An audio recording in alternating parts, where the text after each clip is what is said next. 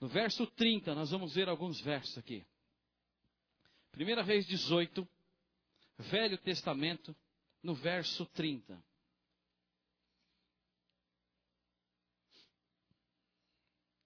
Enquanto você procura, eu quero orar.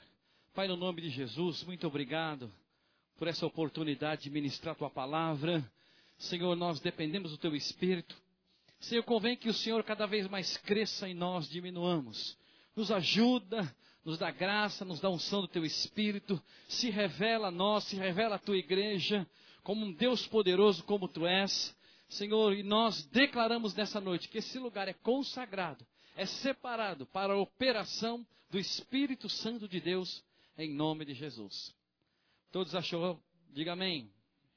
Quem não achou, diga eu não vou comer hoje. É, acharam rapidinho. Então vamos lá. Diz assim, 1 Reis 18, 30.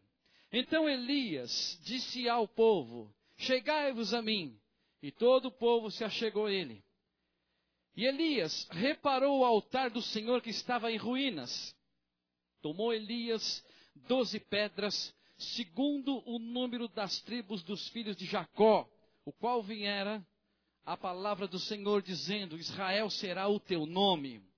Com essas pedras edificou um altar em nome do Senhor, fez um rego e ao redor do altar muito grande e suficiente para caber duas pedras de semente.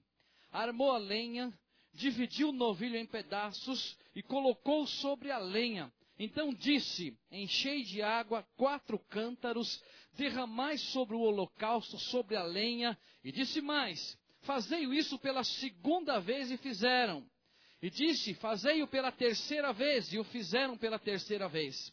A água correu ao redor do altar e encheu também o rego. Quando chegou a hora da oferta de cereais, o profeta Elias aproximou-se e disse: Ó Senhor Deus de Abraão, de Isaac e de Israel, manifeste-se hoje, porque tu és Deus, Deus de Israel, em qual eu sou o teu servo, segundo a tua palavra, eu fiz todas essas coisas. Amém? Somente até aqui Quero dizer para você que nessa noite Deus vai responder com fogo. Fala para o seu irmão, Deus vai responder com fogo nessa noite. Sabe, e essa passagem é uma passagem muito importante da Bíblia, porque essa passagem ela vai marcar a vida do profeta Elias. Em muitos momentos da vida de Elias, ele estava como fugitivo. Você vai encontrar em 2 Reis também, Elias fugindo da, da, da Jezabel, fugindo de Acabe. E chega um momento na nossa vida que não dá mais para fugir. Fala, seu irmão, está fugindo? Então fala, separa. Fala, separa com isso. É. Então ele não estava mais. Ele tinha, ele tinha fugido de Serepta. Ele estava fugindo de Querite, do ribeiro de Querite. Estava lá. É. A Bíblia diz que ele acordava, ia lá no rio, bebia uma água, os corvos traziam alimento para ele. Um dia Deus resolveu mudar tudo. Ele acordou, não veio as aves, não tinha pão e o rio secou. Fala para o seu irmão, se você fosse o profeta, você ia ficar com raiva de Deus?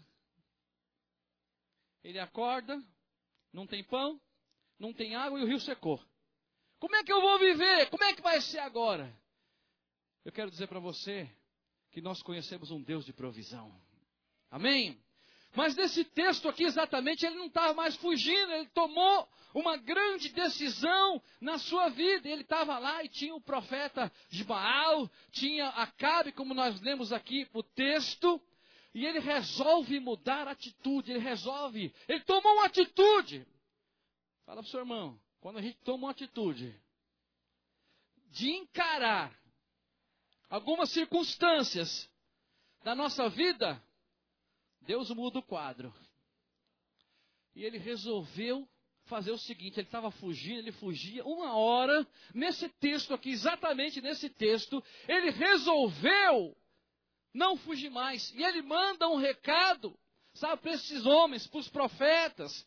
Manda um recado para o rei Acabe e falou: oh, é o seguinte, vamos marcar o um encontro para a gente resolver isso ele tinha que estar frente a frente, aí já não temia mais nada. Por quê? ele começa a confiar em Deus. Ele não precisa ficar mais fugindo, ele não precisa ficar mais se escondendo.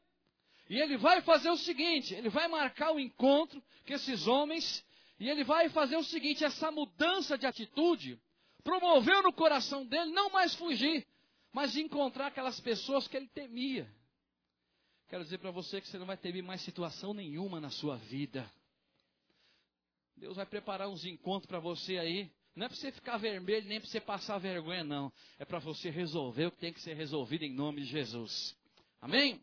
E ele manda um recado para esses profetas. Ele manda um recado para o rei Acabe.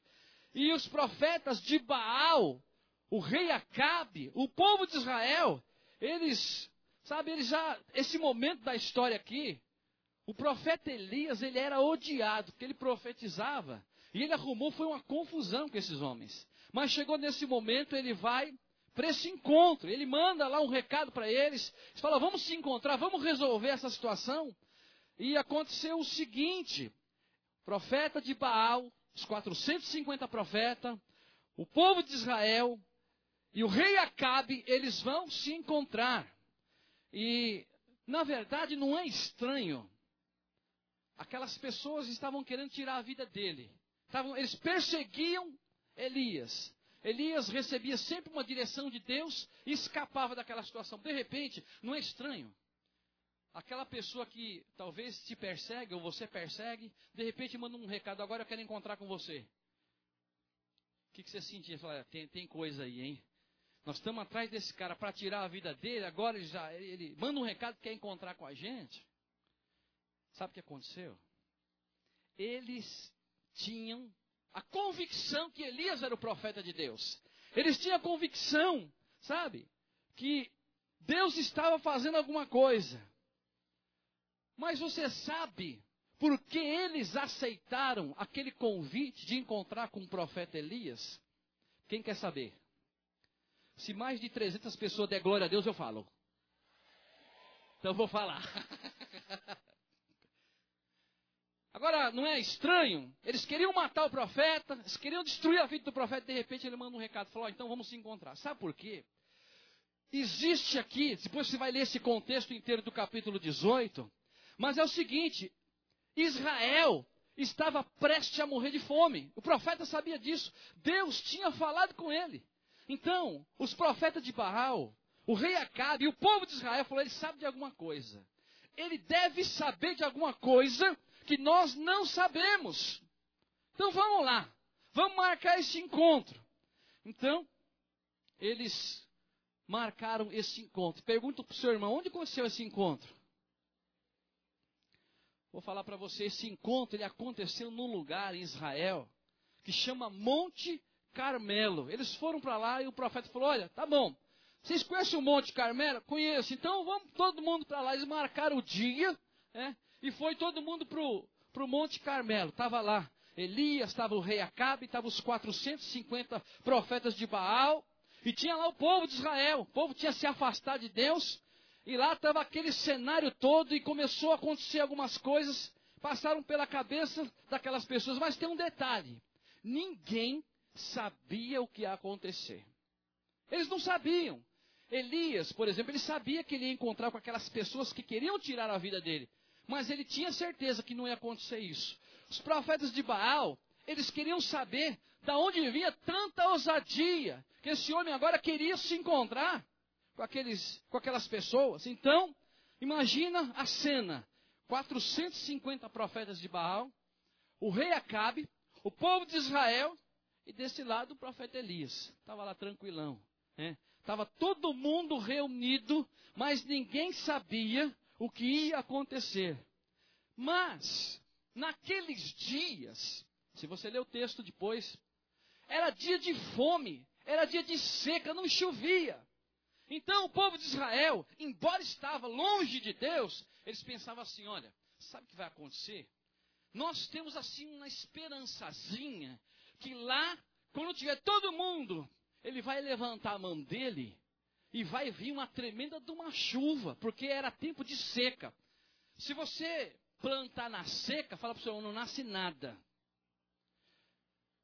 E era tempo de seca, então eles foram para lá. O povo, principalmente o povo que estava longe de Deus, ele disse o seguinte: vamos lá, para ver o que vai acontecer. E eles estavam assim: tinha Acabe, tinha os profetas de Baal, e eles pensaram o seguinte: nós vamos lá, porque certamente, na cabeça do povo, ele vai fazer uma oração e Deus vai mandar chuva do céu, porque era tempo de seca, não tinha água, não chovia, não acontecia nada. A última coisa que eles pensariam que ia acontecer era uma guerra ali. Mas eles pensavam assim: bom, ele é profeta de Deus, vai acontecer alguma coisa. Deus vai abençoar a gente aí. Deus vai pôr a mão aí e nós vamos ser abençoados. Então o povo estava esperando o povo que Elias ia profetizar, porque Elias era o profeta de Deus. Amém? Fala para o seu irmão, Elias era o profeta de Deus. Então o povo reuniu ali e falou assim: ó, você quer saber de uma coisa? Vai, ele vai levantar a mão aí e vai vir uma tremenda de uma chuva, vai acabar é, essa seca. Eles estavam pensando isso. Mas eu, eu penso, isso eu, que alguns deles também estavam pensando assim, bom, enfim, está todo mundo reunido ali, né? Alguma parte do povo está pensando assim, bom, está os profetas de Baal, está o rei Acabe. Eu sei que eles querem matar Elias também, né? Mas estava o povo. Mas tem alguns que pensavam assim: sabe o que acontece? Eu acho que eles vão fazer um acordo. Fala para o seu irmão: Deus não faz acordo com coisa errada. Fala, Deus não abençoa a coisa errada. Então o povo também pensava que ia acontecer alguma coisa, mas Deus tinha um plano. Fala para o seu irmão: Deus tem um plano. Você não sabe, mas Deus tem um plano. E aparentemente ele estava ali, né? em número muito pequeno, só Elias ali aparentemente, 450 profetas de Baal, Acabe, aquela turma toda, e aquele cenário estava pronto, aquele cenário estava pronto, e chegou o dia do confronto, chegou o dia do desafio, chegou o dia da decisão. Fala para o seu irmão, vai chegar o dia do confronto, vai chegar o dia do desafio, e vai chegar o dia da decisão. Então, Elias, ele estava lá e ele começa a olhar e aquele clima tenso, né? Imagina, eles queriam esganar Elias. E Elias, assim, eu imagino esse cenário, estava lá uma multidão, aqui tem mais de mil pessoas, mas imagina só essa metade aqui, tudo profeta de Deus, amém? Tem 450 profetas de Deus aqui. é, Para não falar o outro, mas é de Deus aqui. Aí, a multidão aqui, e só ele sozinho aqui. E o povo esperando para ver o que ia acontecer ali. E aí, Elias olha e ele fala: Olha, eu queria falar uma coisa para vocês. Eu queria falar uma palavra para vocês antes da gente começar, né, falar de alguns assuntos aqui. Olha o verso 21, presta atenção. Elias chegou e disse ao povo, capítulo 18, verso 21. Elias se chegou ao povo e disse: Até quando cocheareis entre dois pensamentos. Fala para o seu irmão, sabe o que o povo fez? Não falaram nada. Sabe por que eles gostavam de Acabe? Acabe acho que dava sempre uma cesta básica, né? Dava uma força ali para eles. Mas eles, quando o profeta, Elias que já não estava mais fugindo, ele estava diante da presença de Deus, aí ele diz o seguinte: Ó, oh, vou falar um negócio para vocês. Até quando vocês vão ficar cocheando em dois pensamentos? E a Bíblia diz aqui que o povo não respondeu nada. E aí, nesse encontro que teve dessas duas, né, desses dois homens, a, a tônica daquele encontro era para saber que Deus que era o verdadeiro. Não era essa a tônica ali? Era ou não era? Eles queriam saber, o povo queria saber. O povo queria saber quem era o Deus verdadeiro. Eles estavam ali porque é o seguinte: eles tinham convencionado algo e o profeta, né, quando ele chamou os profetas de Baal, ele convencionou o seguinte: que seriam colocados as duas turmas de profetas e haveria uma prova. Seria exigida uma prova para ver qual Deus seria o verdadeiro. E eles fizeram lá o seguinte: o Deus que respondesse com fogo era o Deus verdadeiro. Fala para o seu irmão, Deus vai responder com fogo. E eles colocam lá, né, tem toda aquela situação, e eles vão colocar ali os dois altares, e nós vamos começar a ler o texto que nós lemos aqui, e eles estavam esperando o seguinte: vamos ver qual é o Deus verdadeiro, se é o Deus de Elias ou se é o Deus dos profetas de Baal. Aquele que responder com fogo, esse é o Deus verdadeiro. E o povo olhando lá. E de repente eu imagino que no meio daqueles tinha uns crentes no meio, começou a dar ré de fininha assim, ó. Falou, isso aqui eu já sei o que, que vai virar. Porque eles conheciam a Deus. Eles estavam longe de Deus. E Elias, então, ele vai começar a explicar as regras. Agora Elias está todo solto lá, né? Sabia que Deus ia dar a vitória para ele. Pode fazer assim com a sua mão. Fala assim, eu estou livre. Estou mais preso não. Estou mais fugindo não. Não estou mais enfermo não. Eu estou abençoado. Eu sou próspero. Em nome de Jesus. Glória a Deus. Ele começa a andar no meio dos profetas e fala assim: vamos fazer o seguinte. Vou ditar as regras aqui. Vocês topam. Olha só. No capítulo 18, verso 23. Então, antes de você ler, deixa eu explicar para você. Os profetas de Baal, Elias, o profeta de Deus. E aí, ele vai dizer assim: tá bom, eu vou ditar as regras. Se vocês concordarem, nós vamos fazer assim. E eles combinaram. E olha só o verso 23. Olha as regras. Então, Elias disse o seguinte: Dê-nos dois novilhos, escolham eles para si um dos novilhos. Então tinha dois novilhos. Falou: escolhe um para vocês e o outro para mim. E dividam em pedaço e ponham sobre a lenha. Porém, não coloquem no fogo. Eu prepararei o outro novilho e porei sobre a lenha e colocarei fogo. Então, a proposta foi essa: dois altares. Um altar colocou a lenha, falou: olha, vocês 450 profetas, está o altar aqui. Vocês têm o seu altar, vocês têm a sua lenha, e vocês têm o holocausto, o novilho, e vocês colocam sobre o fogo. Eu tenho aqui também um altar, eu tenho um novilho, só que eu coloco o fogo no meu altar. E é o seguinte, eles concordaram com isso. E eles acabaram concordando com essa situação. Você quer ver aqui? É, ele disse no verso 23 que ele mesmo colocaria no fogo. Verso 24: Então invocarão o nome do vosso Deus. Eles invocariam o nome do Deus de Baal. E Elias invocaria o nome do Senhor. E eu invocarei, verso 24, o nome do Senhor. O Deus que responder por meio de fogo, esse é o Deus que respondeu. É o Deus de toda a palavra. Eles combinaram, ficou convencionado que o Deus que respondesse com fogo era aquele Deus que queimaria o sacrifício. Amém? Fala para o seu irmão, toda vez que Deus responde com fogo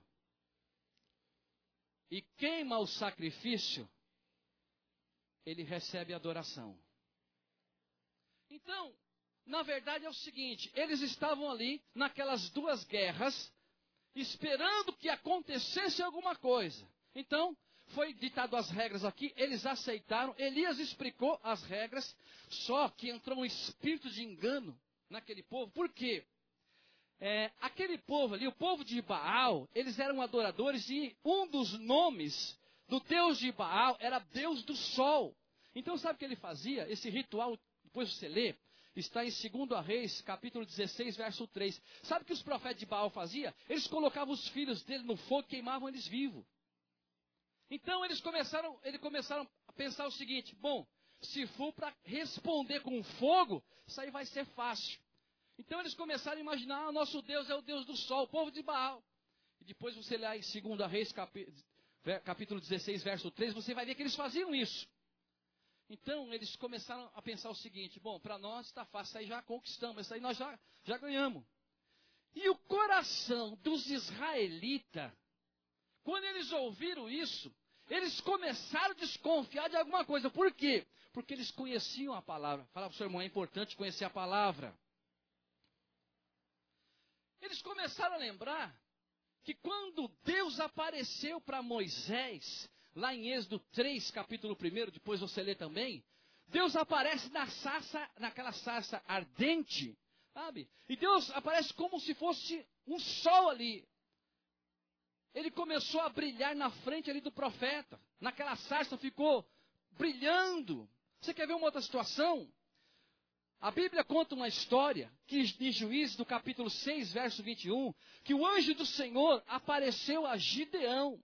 Gideão estava num lugar e a Bíblia diz que o anjo traz carne ali. O anjo traz bolo, essa história. Juízes 6, 21. E ali, eles, aquele anjo faz, ele faz um altar. Ele prepara um altar, coloca carne e coloca o bolo. E a Bíblia diz que o anjo de Deus aparece ali e com a ponta do cetro, o anjo toca na carne, toca no bolo, só encosta assim. E aquela, aquele sacrifício, aquele holocausto é consumido na hora. E eles começaram a começar a perceber que eles, eles iam se dar mal naquela situação, naquilo que eles concordaram. Então, por que Elias ele exigiu uma prova? Pergunta para o seu irmão, por que Elias exigiu uma prova? Sabe? Será que outra prova não servia, por exemplo? Será que tinha que ser o fogo? Pergunta para o senhor, não podia ser outra coisa? Ele convencionou, falou lá, tá bom, olha, vamos colocar o holocausto aqui, o holocausto para vocês. Nós colocamos o carneiro ali como holocausto e, e o que responder com fogo, esse é o Deus verdadeiro. Mas ele não poderia ter pedido uma outra prova para aquela turma? Poderia ou não poderia? Pergunta para o seu irmão, sabe por que ele não, ele não fez isso? Por exemplo, ele não poderia responder com água. Deus não poderia responder com água? Quem acha que Deus podia responder com água? Fala para o senhor, por que, que Deus não respondeu? Quem sabe? Por que, que aquele povo estava ali? Porque era tempo de. Se Deus respondesse com água, ia ficar muito fácil para eles. Então, com isso, sabe o que eu percebi? Deus não atende no desejo, ele atende na necessidade.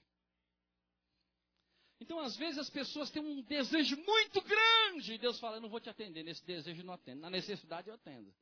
Então, talvez se Deus respondesse com água ali naquele momento, sabe, ia ficar muito fácil. Mas Deus não respondeu com água, sabe? Deus, naquele momento ali, Deus estava esperando, Deus estava trabalhando no coração daquelas pessoas. Então, o fogo, Deus respondeu foi com fogo. Pergunta para o seu irmão, por que Deus respondeu com fogo? Você pode procurar na Bíblia, toda vez que Deus responde com fogo, é porque veio o juízo de Deus. E tem vários textos da Bíblia. A Bíblia diz que o irmão de Moisés, o Arão, ele tinha dois filhos. Quem sabe como é que chamava o filho dele? Um chamava Nadab e outro Abiú. Sobrinho de quem? De Moisés, o homem que fez uma grande coisa para Deus. E um dia eles foram oferecer sacrifício para Deus, Nadab e Abiú, sobrinho de Moisés, filho de Arão. Sabe? Pelo menos tinha que ter uma consideração ali. Sabe o que eles fizeram? Eles fizeram sacrifício de qualquer jeito. Quando eles foram invocar o nome do Senhor, porque quando vinha o fogo, era para consumir o pecado. Era assim, quando alguém pecava no Velho Testamento, o que, que tinha que fazer? Pegar um novilho, pegar um animal, preparar o altar e quando Deus respondia com fogo, consumia o altar, não era assim? Então Deus tinha recebido o sacrifício, não era assim? Era assim que acontecia. Aí foi os dois filhos, o sobrinho de Moisés. Podia chegar lá e falar assim: ó, vocês sabem quem sou eu? Você me conhece? Não tem aquele negócio? Sabe quem sou eu? Dá uma carteirada, né? Sou sobrinho de Moisés. Vim apresentar o holocausto aqui nessa noite. E sabe o que a Bíblia diz que aconteceu? Deus mandou foi fogo neles. Deus consumiu os dois, virou pó de cinza. Aí Arão foi lá conversar com Moisés. Moisés sabe o que falou, meu? Faz o seguinte: põe num saquinho essa cinza e joga longe daqui para não contaminar os outros. Falou, olha, põe longe do arraial. Deus respondeu com fogo, mas o fogo, ele vem para consumir o pecado. Fala para o seu irmão, o fogo vem para consumir o pecado. Então, o que aconteceu aqui nesse momento? Acabe e os profetas de, de Baal, na verdade, eles estavam ali porque eles queriam ser abençoados também. O, o Acabe ele sabia que Elias já tinha feito muitos milagres e mais um seria diferente. Então, estava lá Acabe, estavam os profetas de, de Baal e estava lá o povo de Israel. Então, no coração deles, eles queriam ser abençoados. Ele queria que o profeta fizesse uma oração e viesse a chuva, e viesse a bênção de Deus naquele lugar. Sabe por quê? Porque eles queriam salvar a vida deles.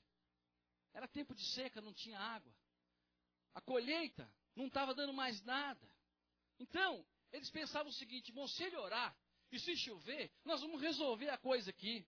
Então, para ele, para eles ali, o mais importante, para aquele povo ali, o mais importante era a bênção de Deus.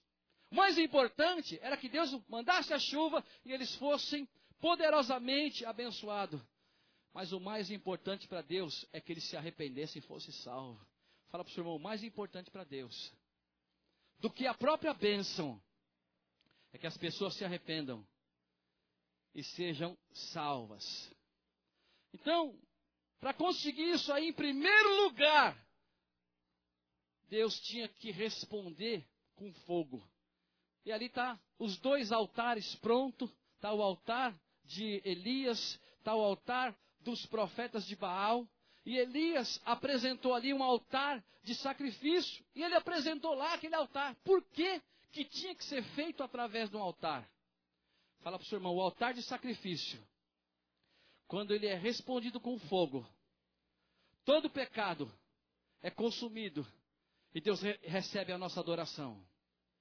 Então Elias, imaginando nisso, aquele povo estava com o coração errado, eles queriam a bênção, eles queriam ser abençoados, mas tinha coisa para eles se arrepender ali. Aí o altar está pronto e Deus vai trazer um entendimento. Por quê? Porque Elias apresentou o altar de sacrifício. Qual era a simbologia?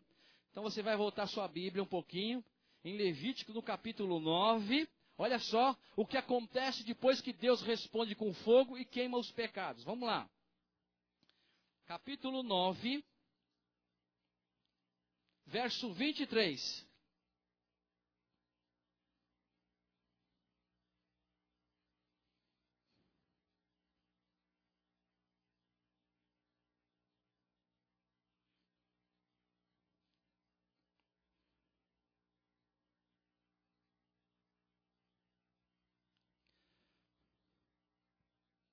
Fala para o seu irmão. Cai o fogo consome o holocausto e Deus aceita o sacrifício. Você está entendendo o que eu estou falando? Cai o fogo. E tinha o que em cima daquelas. Do, do altar ali? Tinha o que? Tinha um animal. Você lembra, lembra no texto quando nós começamos? Tinha a regra que eles colocaram: dois animais, dois novilhos. Então cai o fogo, queima o holocausto, tem que queimar o holocausto e Deus aceita o sacrifício. Falava para o seu irmão, cai o fogo, queima o holocausto, e aí Deus aceita o sacrifício. Você está entendendo mais ou menos então os dois altares, dois holocaustos, e para Deus receber o sacrifício, só pode ser desse jeito. Então cai o fogo lá, ele consome o holocausto e aí Deus aceitou o sacrifício. É o que acontecia. Eles sabiam disso. Olha o verso 23, capítulo 9, Levítico, verso 23. Moisés e Arão, que era o sacerdote de Deus, Moisés e Arão entraram na tenda da congregação. Quando saíram, abençoaram o povo. Olha só, a glória do Senhor apareceu a todo o povo. Então, o fogo irrompeu diante do Senhor, consumiu o holocausto Fala para o seu irmão, consumiu o holocausto. E a gordura que estava no altar. Vendo todo o povo de Israel, jubilaram sobre os seus rostos. Olha só, eles estavam apresentando um altar de sacrifício, aqui eles estavam na presença de Deus. Então eles colocaram lá o holocausto em cima do altar, um altar de lenha. Eles oraram Deus manifestou a sua glória, desceu o fogo de Deus, consumiu o holocausto, e Deus tinha recebido o sacrifício, e o povo fez o quê? O povo ficou triste?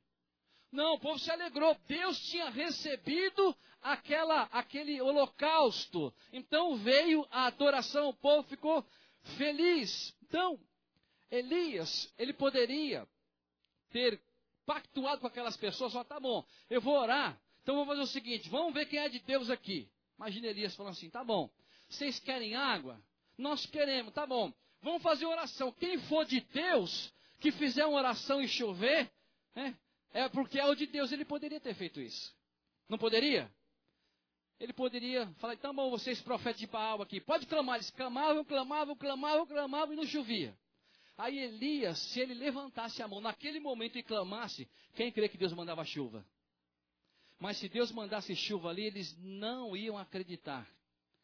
Mas aí era uma forma errada de Deus convencer aquelas pessoas que Deus ia aceitar o sacrifício. Então, ele falou assim: vamos fazer o seguinte: aquele que responder com fogo, esse é o Deus vivo.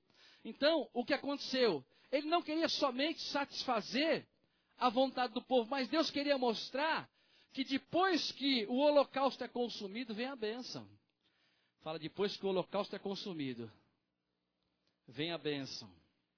Então você montou o altar de sacrifício, você colocou o holocausto ali, e vem o fogo de Deus, consome o holocausto, e aí Deus abençoa. Só dessa forma. E olha só o que aconteceu. Depois que Deus respondeu com fogo aquela situação, olha só o que Deus, o que o profeta, né? Eles já estavam convencidos que Elias era o profeta de Deus. E sabe que, por exemplo, só contextualizando, não está escrito nada disso na Bíblia. Elias podia ficar assim. E aí, meu? Fala, Deus, manda fogo na cabeça deles agora, faz favor. Ele poderia fazer uma oração para Deus detonar aqueles caras. Eles estavam precisando de quê? Eles estavam precisando de quê? Mas eles foram ainda insultar Deus. Eles estavam querendo perseguir os homens de Deus. Aí sabe o que Deus poderia fazer? Se eu fosse Deus naquela hora, matar aqueles caras ali. Mas sabe o que ele fez? Olha o coração de Deus, como é diferente dos nossos corações. Elias, é, depois que o holocausto foi queimado, olha só o que aconteceu, né? No verso 41, antes de você ler, fala para o seu irmão, primeiro vem o fogo, depois vem a água. Olha o verso 41, que está escrito. E disse Elias a Cabe, sobe, come, por quê? que está escrito aí? Ele falou: Olha, você pode subir para sua casa, você come lá porque vai vir muita chuva. A chuva veio depois que eles tinham queimado o holocausto, depois que Deus tinha queimado o holocausto, depois de ter, porque quando Deus respondia com fogo é porque o pecado tinha sido consumido. Então lá naquele altar ali eles já tinham se arrependido. Eles se arrependeram. Então, olha só, os ingredientes né, que eles colocaram ali no altar. E eu quero que você leia o verso 32 comigo agora, capítulo 18, verso 32. Com as pedras edificou um altar em nome do Senhor. Ele fez um rego ao redor do altar, grande e suficiente para caber duas medidas de quê? Semente. Ele colocou a semente ali. Armou a lenha dividiu o novilho em pedaços, colocou sobre a lenha e disse: Enchei-o de água e colocai quatro cântaros. Na cabeça dos, dos profetas de Baal, eles falaram assim: ah, vamos colocar água aí. E isso tem uma simbologia. Então, esse, essa oferta, esse, esse confronto que aconteceu ali, na, na verdade, o sacrifício, né, quando ele foi consumido por Deus ali naquele altar, era porque Deus tinha respondido, né? além da oração que ele tinha feito, na verdade o povo de Israel sabia que toda vez que desce o fogo e queima o holocausto é porque Deus recebeu o sacrifício. Então eles já estavam, eles já estavam arrependidos. E eles tinham visto o que tinha acontecido ali. Então, somente o altar de Elias, a lenha, o cordeiro, né? E eles mandaram jogar água em cima e aí Elias levanta uma, as mãos e ora. Sabe o que acontece? Vem o fogo e consome aquele cordeiro que estava ali. A Bíblia diz que consumiu. Então, na verdade, aquele sacrifício estava sendo feito em nome daquele povo que estava ali. E eles entenderam que aquele sacrifício era para pagar os pecados deles. E eles se arrependeram, houve um arrependimento ali. Então, o sacrifício, fala para o seu irmão, o sacrifício sobe, E a bênção desce. E consumiu aquele holocausto. A lenha, olha só o que tinha ali. Tinha lenha, tinha as pedras, tinha terra, tinha semente, tinha um rego ali. Você acha que depois que o holocausto queimou aquele lugar, aquele lugar ficou amaldiçoado ou abençoado? Aquele lugar ficou abençoado, porque o fogo de Deus consumiu o pecado, e onde não tem mais pecado, tem a bênção de Deus. Então fala para o seu irmão, onde não há mais pecado, ali há a bênção de Deus. E o altar de sacrifício estava abençoado. Agora eu fico pensando, que poder, que fogo sobrenatural é esse, que a Bíblia diz que esse holocausto, que esse fogo, ele consumiu, sabe o que? Ele consumiu até as pedras. Olha só, verso 34. Ele estava dizendo para encher, né? A, enchei água os quatro cântaros, derramai sobre o holocausto, sobre a lenha. E disse mais: faz pela segunda vez, faz pela terceira vez. E a água correu ao redor do altar e encheu também o rego. Quando Agora é o verso 36 aqui. Fala para o seu irmão, presta atenção nesse verso. Quando chegou a hora do quê? Quando chegou a hora da oferta. Olha só, essa hora é poderosa. Quando chegou a hora da oferta de cereais, o profeta aproximou-se e disse: Senhor, Deus de Abraão, de Isaac e de Israel, manifeste-se hoje, porque tu és Deus de Israel. E sabe o que aconteceu? Deus respondeu com fogo, caiu fogo, verso 38. Então caiu fogo do Senhor e consumiu o holocausto. Olha só, o verso 38, o que, que aquele fogo consumiu? A lenha, fala lenha, as pedras e pó. Querido, seja, olha, eu já vi fogo a dois mil graus, ele derreter ferro, mas pedra eu nunca vi. Meu querido, esse fogo, ele consumiu aquelas pedras. É um fogo sobrenatural. Agora, eu quero que você preste muita atenção né, nesse cenário todo. Deus responde, Deus fez aquela, aquela obra. Isso tudo tem uma simbologia. E eu quero que você preste atenção na seguinte situação. Abra o teu coração para você receber essa revelação. Tem uma revelação poderosa da parte de Deus. Toda vez que caiu fogo e queima o holocausto, Deus recebeu o. Vamos, vamos, vamos falar isso de novo. Cai o fogo, queima o holocausto e Deus recebe o. Então, imagina essa cena na tua mente: os dois profetas, o cordeiro, né? Nós lemos aqui no verso 23 do capítulo 18: dá-nos dois cordeiros, um cordeiro para os profetas de Baal um cordeiro para Elias. As condições eram as mesmas, a, a lenha eram as mesmas, mas ele falou: a minha parte aqui do sacrifício eu quero fazer. E colocou o cordeiro lá. Ele colocou o cordeiro. Joga água aí, jogaram água. E quando veio o fogo de Deus, porque ele orou, queimou o holocausto. Aquele, aquele cordeiro que estava ali, ele simbolizava o quê? Simbolizava o quê? O pecado. Então, Elias olhando, está o cordeiro simbolizando o pecado, veio o fogo, ele consome o holocausto. Consome ou não consome? Porque ele consumiu. Então Deus recebeu o sacrifício. Agora eu quero fazer uma pergunta para eu. Tenho, eu estava lendo isso hoje aqui, foi uma revelação tremenda de Deus. Tem uma revelação poderosa de Deus. Quem quer saber essa revelação? Só se mais de 500 pessoas der glória a Deus. Então vamos saber aqui. Isso é tremendo. Isso é poderoso. Olha, vou dizer para vocês, eu tenho tantos anos de cristão. Eu já li isso mais de, sei, mais de 50 vezes, posso dizer isso. E eu nunca tinha visto isso. E quando eu li isso hoje, caiu assim, caiu assim uma alegria tão grande no meu coração. Sabe por quê? Eu quero fazer uma, faz a, essa pergunta para o seu irmão. Sabe qual é a diferença do sacrifício do Monte Carmelo e do Calvário, onde aconteceu aquela guerra dos 450 profetas de Baal? No Monte, no Monte Carmelo. Então, no Monte Carmelo, tinha o holocausto, tinha a ovelha, o cordeiro, e o fogo veio para queimar o pecado. Aconteceu tudo isso. Então, no monte, eu vou te falar qual é a diferença agora, presta atenção no teu espírito. Olha só a diferença.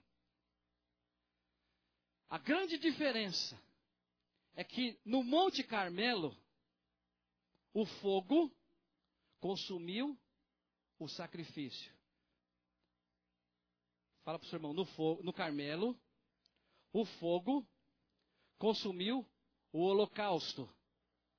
No Carmelo, o fogo consumiu o holocausto. Vale dizer que o fogo consumiu o, o pecado. Porque se vem o fogo, lá está o holocausto. Se queima o holocausto, Deus, Deus recebeu o sacrifício. Então fala de novo para o seu irmão. No Carmelo, o fogo consumiu o holocausto. Agora fala, no Calvário, o sacrifício consumiu o fogo. Presta atenção no que você falou. De novo, no Calvário, o sacrifício consumiu o fogo.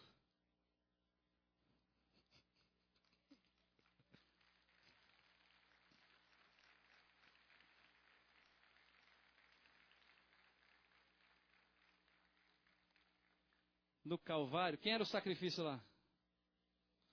Ele consumiu o quê? O fogo simboliza o quê? Eu quero dizer que você está livre em nome de Jesus. Amém? Pode aplaudir o Senhor, você está livre. O sacrifício consumiu o fogo. Nós estamos livres. Queria que você ficasse em pé agora. Nós queremos apresentar a nossa vida nessa noite como um sacrifício vivo, santo e agradável diante do Senhor. No Carmelo, o fogo consumiu aquele cordeiro, mas no Calvário foi diferente. O cordeiro consumiu o fogo. Nós estamos, olha só que coisa tremenda. O cordeiro, Jesus, ele consumiu o fogo, ele consumiu o pecado. Então eu quero dizer para você, que o teu pecado foi colocado lá naquele local, lá daquela cruz. E nessa noite, nós vamos cear aqui daqui a pouquinho, celebrando aquele holocausto que feito, foi feito lá naquele Calvário. Queria que os músicos viessem aqui, nós vamos orar agora. Eu quero que você ore agora, eu quero que você apresente a sua vida, como está escrito lá no livro de Romanos, do capítulo 12.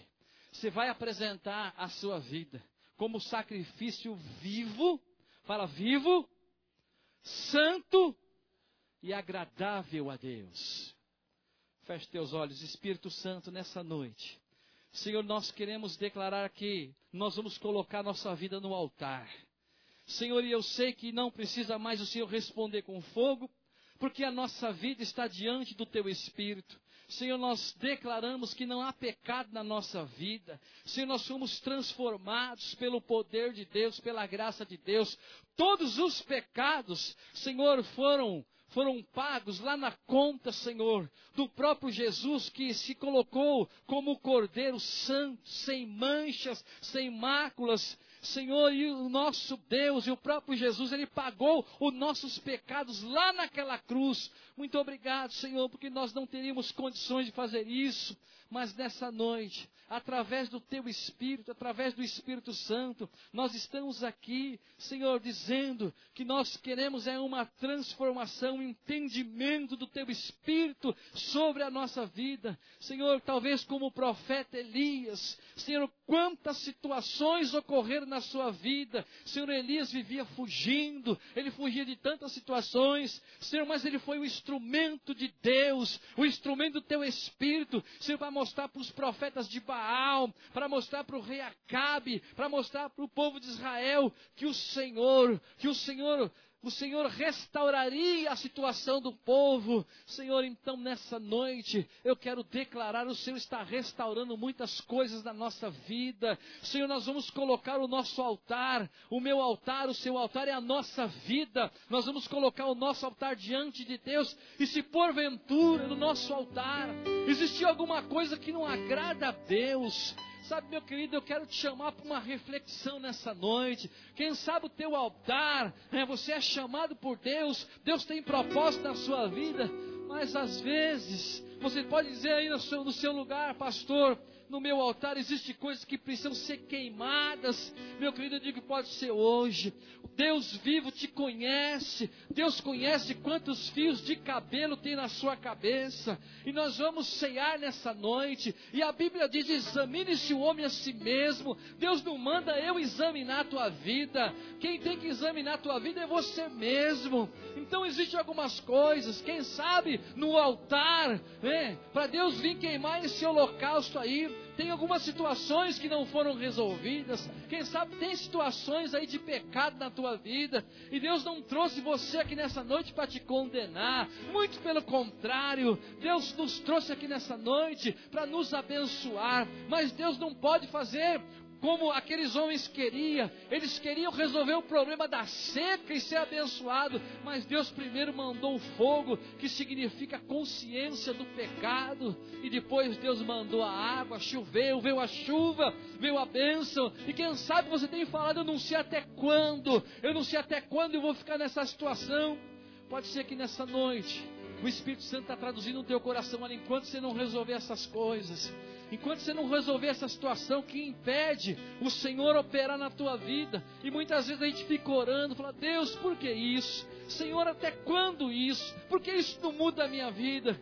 Quem sabe nós vamos ter que fazer como profeta, apresentar a nossa vida ali no altar e colocar essas coisas para serem queimadas.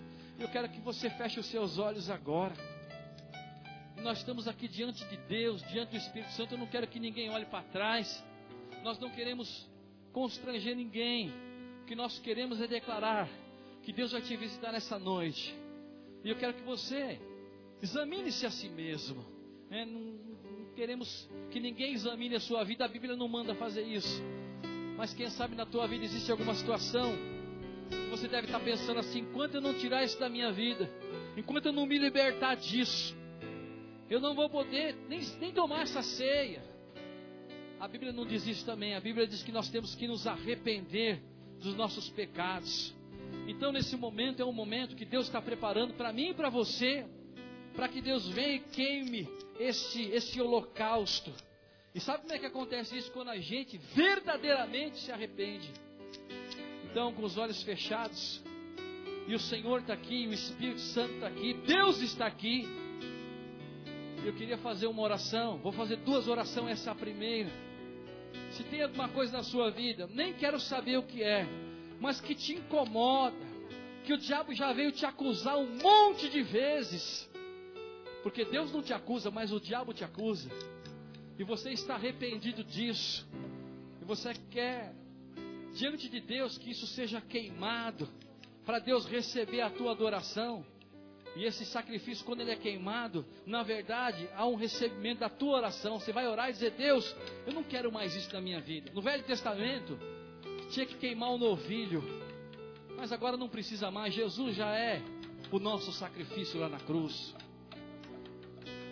Então, se você quer fazer essa oração, se tem alguma coisa na tua vida que o diabo vive te acusando, e você quer ser perdoado nesse momento, com os olhos fechados, levanta as tuas mãos aí, eu quero orar para você. Nós vamos orar e Deus, Ele vai receber. E Deus vai te abençoar agora, porque Deus te trouxe para te abençoar. Quem sabe tem coisa na sua vida que você fala, Deus, eu não aguento mais conviver com isso. Deus, eu não quero conviver mais com isso. Isso tem amarrado a minha vida. E eu quero dizer que você vai ser liberto nessa noite. Eu não sei o que é, nem quero saber. Mas numa atitude de fé, numa atitude de quem está no reino de Deus, você pode sair do teu lugar, vem aqui na frente, rapidinho que eu vou fazer uma oração com você e você vai ser abençoado. Deus vai tocar a tua vida nessa noite. Sai do teu lugar, vem rapidinho aqui. E nós vamos fazer uma oração e Deus vai mandar fogo no holocausto, vai queimar e Deus vai receber esse sacrifício. E quando eu estiver orando, eu quero que você diga para Deus, você vai dizer para Deus, ó oh, Senhor, o negócio é o seguinte, a situação é essa. Eu não quero que você fale para mim. Eu quero que você fale para Deus agora, para o Espírito Santo. Você vai dizer, Deus, no meu altar de sacrifício tem umas coisas que precisam ser queimadas. Pode vir mais para frente aqui, pode vir mais para frente, dá espaço. Pode vir. Nós vamos orar agora. Eu quero dizer que Deus vai te libertar hoje em nome de Jesus. Deus vai libertar sua vida porque você está se arrependendo. E quando vem o arrependimento, sabe o que Deus faz? Deus, Ele libera a bênção, vai vir chuva na sua vida. Levanta suas mãos e começa a dizer assim: Senhor Jesus, nessa noite eu me arrependo dessas coisas que só eu sei o que fazem na minha vida espiritual. Senhor, essas coisas, elas são pecados. Senhor, eu estou aqui para me arrepender, porque eu entendo que pecado confessado é pecado perdoado. Eu apresento o meu altar, eu apresento o holocausto, e eu apresento o arrependimento. E eu entendo que se esse arrependimento for de coração, for verdadeiro, eu saio nesta noite perdoado pelo Senhor. Então, Senhor Jesus, passa o teu sangue sobre a minha vida, sobre essas áreas da minha vida. E agora eu quero que só você diga para você mesmo quais são essas áreas. Eu vou dar um tempo para você falar. Comece a falar para você mesmo e comece a vencer essas áreas em nome de Jesus. Pode começar a falar para você mesmo. Começa a dizer: Eu tô, estou perdoado por isso. Vai declarando. Eu declaro que Deus já te perdoou. Vai declarando. Vai abrindo a tua boca. Vai confessando esse pecado diante de Deus, que Deus está te perdoando. O fogo vem para consumir o pecado. O fogo é o Espírito Santo. O holocausto é o teu arrependimento nessa noite. Se arrependa. Abra a tua boca. Começa a confessar. Se você ficar com a tua boca fechada, não vai acontecer nada. Abre a tua boca e começa a declarar declarar diante de Deus: Senhor, eu estou arrependido. Senhor, me perdoa, me perdoa desses pecados que atrapalham o nosso relacionamento. Senão não vem se Deus não recebe esse sacrifício, ah, e o altar não pega fogo, eu quero dizer para você que vai vir um outro fogo agora. Não é o fogo do holocausto, mas é o fogo do Espírito Santo, é o fogo da alegria de Deus, é o fogo da unção do Espírito na tua vida. Oh, Shekalahабashai. Oh, derrama, Senhor, a unção. Derrama a unção, derrama, Senhor, sobre a vida dos meus irmãos. Oh, em nome de Jesus, toda a igreja estenda as mãos agora. Senhor, nós cremos, Senhor, que houve um arrependimento profundo, que houve um arrependimento verdadeiro. Senhor, nós colocamos o nosso altar diante de Deus. Senhor, e essa semente que o profeta colocou naquele altar foi consumida também. Senhor, tem tantas coisas simbólicas ali, tem todas as coisas que foram destruídas.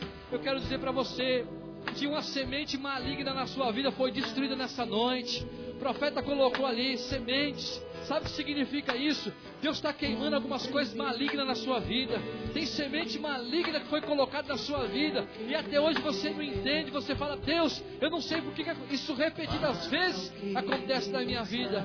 Naquele altar tinha uma semente. E eu entendo que tinha algumas coisas da sua vida que nunca mais vai acontecer.